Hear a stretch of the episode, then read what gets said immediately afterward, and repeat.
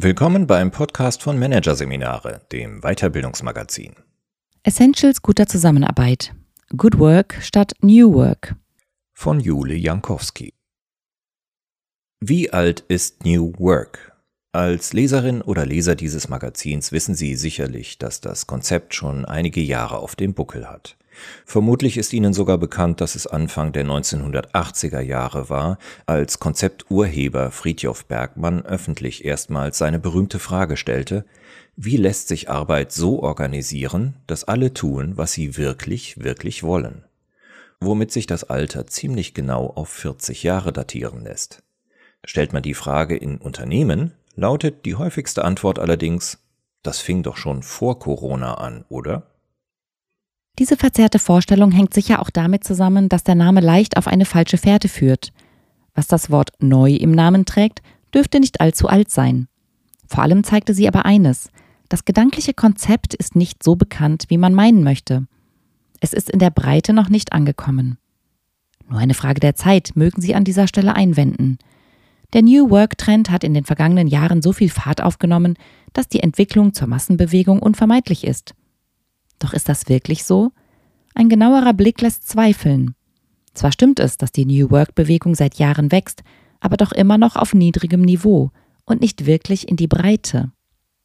Die New Work Community ist nach wie vor sehr homogen. Vertreter und Vertreterinnen der Wissensarbeit mit Freude an Abstraktion und Reflexion finden sich in selbstähnlichen Kreisen zusammen und tragen mit großem Konsens Argumente vor, von deren Richtigkeit alle Anwesenden längst überzeugt sind. Preach to the converted, den Anhängern predigen, nennen die Amerikaner so etwas.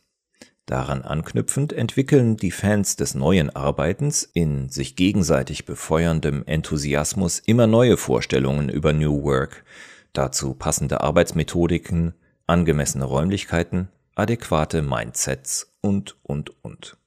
Wenn die Menschen in den Unternehmen, die New Work bislang nur vom Hörensagen kennen, im Rahmen eines Pilotprojektes in der Organisation, einer Konferenz, einer Weiterbildung oder im Kontext von was auch immer dem Konzept erstmals ernsthaft begegnen, treffen sie mithin nicht, so wie die frühen New Work-Vögel, auf einen schlanken Ansatz, bei dem es darum geht, durch den Fokus auf einige wenige Prinzipien wie Selbstorganisation und Sinnorientierung die Arbeitswelt als Antwort auf eine faszinierende Frage zu gestalten – Vielmehr begegnen sie einem mittlerweile komplexen und detailliert ausgearbeiteten Konstrukt, dem eine implizite, aber doch sehr deutliche Botschaft innewohnt. Mach dich schon einmal bereit, alles, was du seit Jahren und Jahrzehnten im Job praktizierst, hinter dir zu lassen. Wenn New Work kommt, und das wird bald sein, wird alles anders. New Work setzt alles auf neu. Dass viele Beschäftigte darauf nicht mit Begeisterung, sondern mit Reaktanz reagieren, ist nicht verwunderlich. Der New Work-Ruf muss Ihnen wie eine interne Räumungsklage vorkommen, die eingereicht wurde, weil die Art und Weise, wie Sie seit Jahren, oft Jahrzehnten arbeiten, anscheinend nicht gut genug ist. Als Herabsetzung der eigenen Arbeitsgegenwart und Vergangenheit bezeichnen Organisationspsychologen so etwas. Auf den erlebten Widerstand reagieren die glühenden New Work-Anhänger und Anhängerinnen, indem sie das Konzept noch weiter elaborieren und dessen Umsetzung noch lauter postulieren, was auf der anderen Seite noch mehr Widerstand erzeugt. Und somit klafft die mentale Lücke zwischen New Work und Old Work immer breiter. Mein Ansatz von Good Work ist der Versuch, diese Gap zu moderieren. Es soll den Denkrahmen öffnen und ist, so die Hoffnung, auch für jene anschlussfähig, die sich von New Work bislang weniger gemeint fühlen. Die Leitfrage ist, wie lässt sich Arbeit besser machen, ohne alles neu machen zu müssen? Die Antwort ist in wenigen Prinzipien formuliert. Diese sind nicht aus der Luft gegriffen, sondern das Ergebnis einer qualitativen Langzeitstudie, in deren Rahmen ich mittlerweile mehr als 120 Interviews mit Menschen aus der Mitte der Arbeitswelt sowie Expertinnen und Experten geführt habe. Und zwar mit Fokus darauf, was sich in der radikalen Transformationsphase in den vergangenen Jahren als zentral erwiesen hat. Was hat besonders geholfen, um den Overnight Change zu bewältigen? Was riss die größten Lücken, wenn es plötzlich fehlte? Allgemeiner ausgedrückt, was sind die Essentials der Arbeitswelt, die im Brennglas der Krisenzeit besonders sichtbar wurden? Prinzip 1. Gelungene Beziehungsgestaltung. In den Begriffen Kooperation, Co-Kreation und Kollaboration weist die Silbe Co uns den Weg zum Kern guter Arbeit. Diese gelingt nur miteinander. Funktionierende Beziehungen sind das zentrale Element jeder zukunftsfähigen Arbeitskultur. Ohne Co ist eine solche schlicht nicht denkbar. So banal diese Feststellung vielleicht klingt, so wichtig ist es, dass wir sie uns wieder ins Bewusstsein rufen. Wir agieren in der neuen Arbeitsrealität, im neuen Normal, immer digitaler, effizienter und fokussierter. Dabei laufen wir Gefahr, die Beziehungsqualität, insbesondere zu loseren beruflichen Kontakten, hinten anzustellen. Auch entsprechende anfängliche Investitionsversuche wie virtuelle Kaffeetrinken oder digitales Ein- und Ausplaudern der Arbeitstage sind vielerorts wieder eingeschlafen. Die Folgen sind überall spürbar. Der Zusammenhalt in Teams, die Bindung zum Unternehmen erodiert. Zarte Pflänzchen der Verbindung, mühsam aufgebaute Netzwerke stehen auf dem Prüfstand, ohne dass wir uns dessen so richtig bewusst sind. Hier zeigt sich die Wirkung eines sozialen Grundgesetzes. Beziehungen, die nicht aktiv gestaltet und gepflegt werden, funktionieren nicht mehr. Und dort, wo die Beziehungen nicht funktionieren, geraten selbst die besten Innovationsprojekte, die effizientesten Prozesse und die smartesten Geschäftsmodelle ins Straucheln. Das stellt uns vor dem Hintergrund zunehmender Remote-Arbeit vor neuen Herausforderungen. So müssen wir unter anderem erst lernen, wie wir ein angepasstes Nähe-Distanz-Sensorium zu unserem Gegenüber entwickeln und wie wir Vertrauen auch im digitalen Raum aufbauen können. Daher ist das Prinzip der gelungenen Beziehungsgestaltung das Kardinalsprinzip im Fünferreigen der Good Work Prinzipien. Wobei Gestaltung immer Reflexion voraussetzt. Das heißt, es geht darum, den Blick immer wieder auf die Beziehungen zu den anderen Teammitgliedern, Organisationsmitgliedern oder auch weiteren beruflichen Kontakten zu richten, sowie dafür sensibel zu sein, ob es im Beziehungsgeflecht irgendwo knirscht, um daran anknüpfend zu überlegen, wie sich die Beziehungen stärken lassen. Bei der gelungenen Beziehungsgestaltung geht es übrigens nicht nur um tiefere kollegiale Beziehungen, sondern auch darum, Räume und Gelegenheiten zu schaffen, regelmäßig, aber nicht geregelt in Kontakt zu kommen. Kommunikation ohne Vorsatz nennt eine der Interviewpartnerinnen, Mareike Lüken, Marketingmanagerin für digitale Lösungen, das, was passiert, wenn wir uns etwa zufällig in der Kaffeeküche treffen und uns über berufliche Themen austauschen.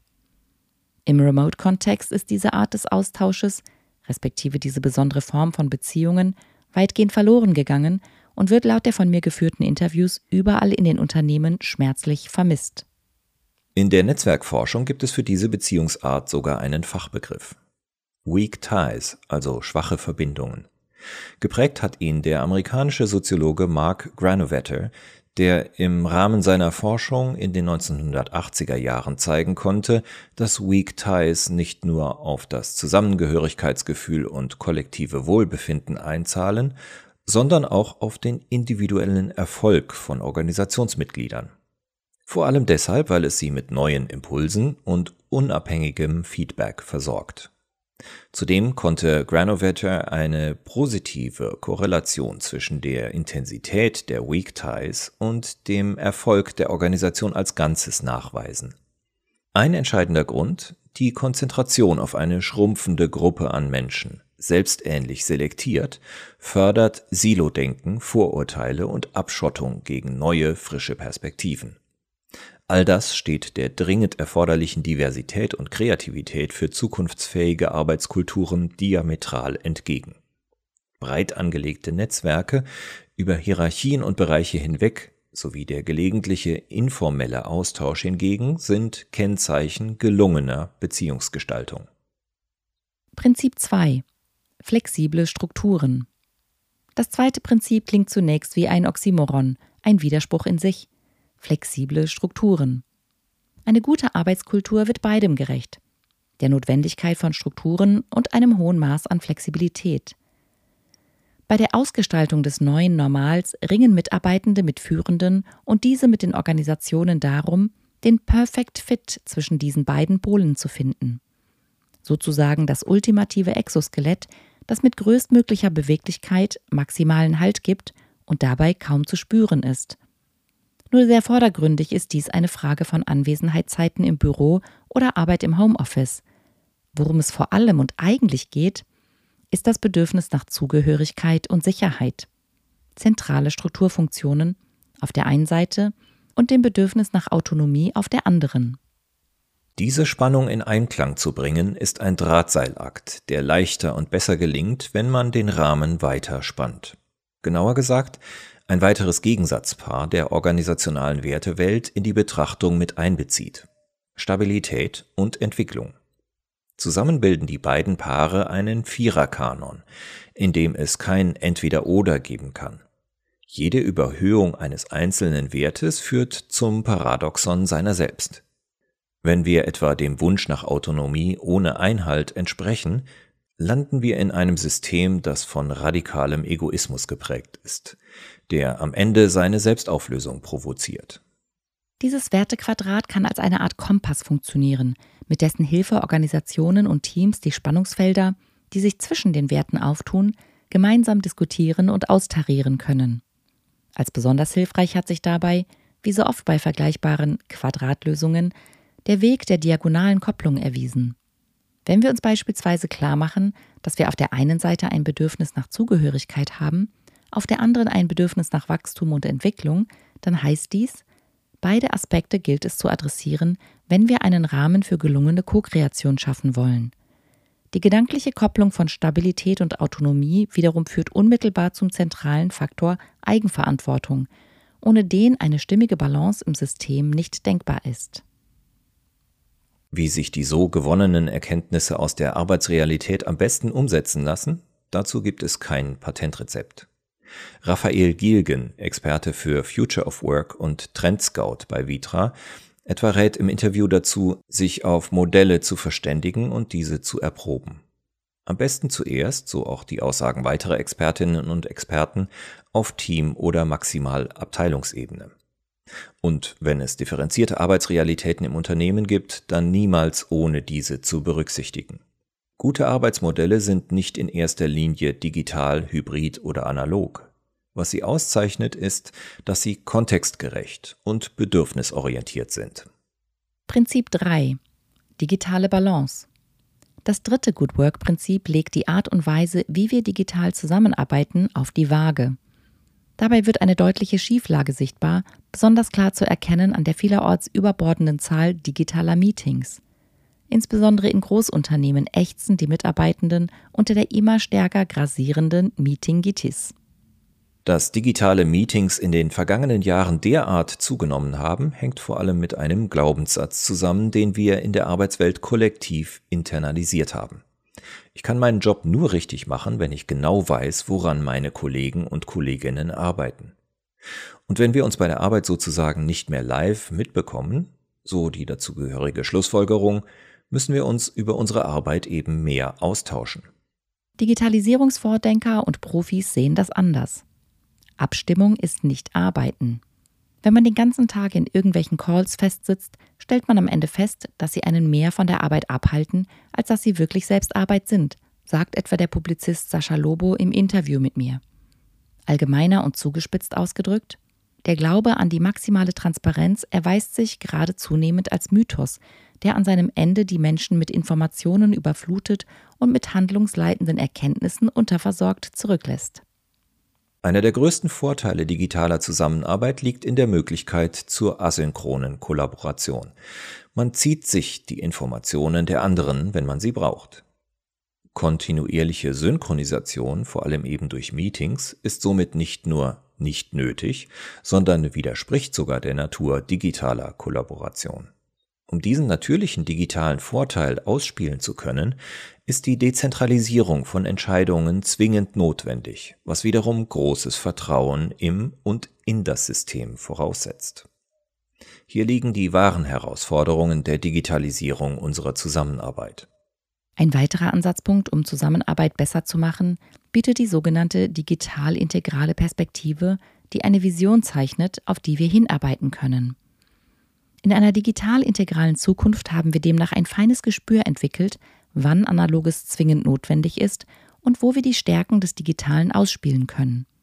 In der Vollendung führt der digital integrale Ansatz paradoxerweise dazu, dass echter Begegnung, weil sorgsam ausgewählt, wieder mehr Wertigkeit zugesprochen wird. Prinzip 4. Gelebte Agilität. Im ersten Moment mag es seltsam erscheinen, in einem Ansatz, der antritt, Menschen einzuladen, die sich vom Buzzword-Charakter der New Work abgeschreckt fühlen, wird ein Prinzip mit einem anderen Begriff präsentiert, der einen ähnlich großen Hype ausgelöst hat. Agilität. Allerdings scheint es so, dass der Begriff der Agilität im Gegensatz zu dem der New Work dem Hype-Stadium inzwischen entwachsen ist und einen Reifungsprozess durchlaufen hat. In den mehr als 150 Interviews fällt das Wort kaum. Dafür gibt es viele Schilderungen von Arbeitsprozessen, die als besonders funktional, effizient und auch motivierend erlebt wurden und den agilen Vorgehensweisen und dazugehörigen Prinzipien in Reinform entsprechen. Man könnte sagen, Agilität wird, zumindest in spezifischen Kontexten, mittlerweile vielerorts erfolgreich gelebt. Wie groß der Erfolg der gelebten Agilität ist, hängt dabei, so eine weitere Quintessenz aus den Interviews, wesentlich von der tiefen Schärfe der vorausgegangenen Reflexion ab, die idealtypischerweise vier Fragen beantwortet. Erstens, müssen wir agil agieren? Dabei ist der Blick vor allem auf den Aspekt der Komplexität zu richten. Die Faustformel, je komplexer der Kontext, desto sinnvoller ist die Anwendung von Agilität. In aller Regel ist diese Frage für ein Unternehmen nicht pauschal zu beantworten. In manchen Bereichen macht Agilität viel Sinn, in anderen gar keinen. Zweitens, können wir agil arbeiten? Bei dieser Frage geht es weniger um die Beherrschung von Methoden wie OKR, Scrum, Kanban oder Design Thinking, zumal diese, überspitzt ausgedrückt, ohnehin kommen und gehen sondern vielmehr um die Bereitschaft, den Mehrwert für das Wirkungsfeld zu erleben und zu verstehen. Drittens, dürfen wir agil arbeiten? Agiles Arbeiten setzt voraus, dass Entscheidungen dort getroffen werden können, wo sie anfallen. Dies benötigt Legitimation in Form eines inneren Ja's auf allen Ebenen der Organisation. Viertens, wollen wir agil arbeiten? Die Frage nach dem Willen zur Agilität ist die Gretchenfrage. Aufoktroyieren lässt sich Wollen nicht, genauso wenig wie trainieren, weshalb Schulungen zum agilen Mindset einen Widerspruch in sich darstellen. Wirkliches Wollen kann nur in eigenverantwortlicher Reflexion entstehen. Einen guten Rahmen für eine solche bieten vertikale und horizontale Unternehmensdialoge. Prinzip 5. Denken in Möglichkeiten. Das fünfte Prinzip leuchtet einen Raum aus, der in unserer Gegenwart oft nicht präzise erkennbar ist. Das Mögliche. Insbesondere in Zeiten von Krisen ist es wichtig, darauf zugreifen zu können. So behalten wir das Heft in der Hand, bleiben im Arbeitskontext Gestaltende, statt uns dem Lauf der Dinge hinzugeben. Im Zuge der vielen Geschichten über gute Arbeit, die in den Interviews erzählt wurden, haben sich fünf Faktoren herauskristallisiert, die für das Denken und effektives wie effizientes Handeln im Möglichkeitsraum entscheidend sind. Der erste Faktor ist Achtsamkeit. In diesem Zusammenhang weniger verstanden als ein nach innen gerichteter Prozess, sondern vielmehr als Aufmerksamkeit und Sensibilität für mögliche Chancen im Außen. Um diese nutzen zu können, ist zweitens der Fokus auf eigene Stärken und Ressourcen zentral. Wen kennen wir? Was können wir? Was haben wir? Diese drei vermeintlich banalen Fragen weisen den Weg zum besten Startpunkt eines jeden neuen Weges und selbst. Der dritte Faktor ist das Gestalten und Durchhalten. Was im Business-Jargon schlicht mit Umsetzung apostrophiert wird, ist der entscheidende und vielschichtige Kern aller Eroberungen unternehmerischer Möglichkeitsräume. Ein bekannter amerikanischer Sinnspruch über den Erfolg von Innovationen bringt es auf den Punkt. 10% Inspiration, 90% Transpiration. Klingt ausgelutscht? Ist der Spruch auch. Denn er wird oft wiederholt weil er so wahr wie wichtig ist.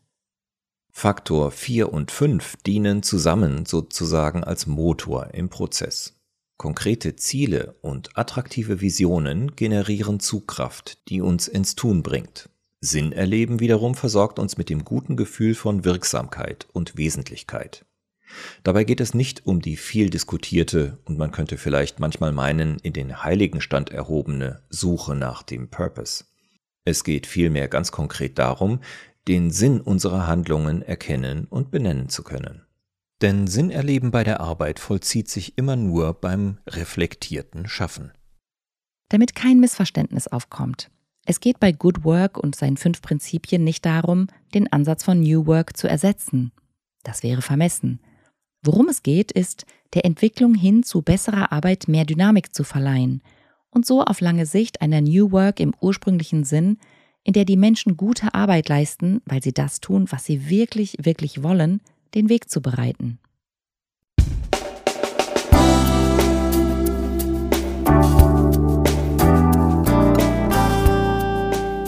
Sie hörten den Artikel Essentials guter Zusammenarbeit. Good Work statt New Work von Jule Jankowski aus der Ausgabe Februar 2023 von Managerseminare, produziert von Voiceletter. Weitere Podcasts aus der aktuellen Ausgabe behandeln die Themen Anpassungsfähigkeit als Zukunftskompetenz, wendig werden und Vulnerable Leadership, stark durch Verletzlichkeit. Weitere interessante Inhalte finden Sie auf der Homepage unter managerseminare.de und im Newsblog unter managerseminare.de/blog.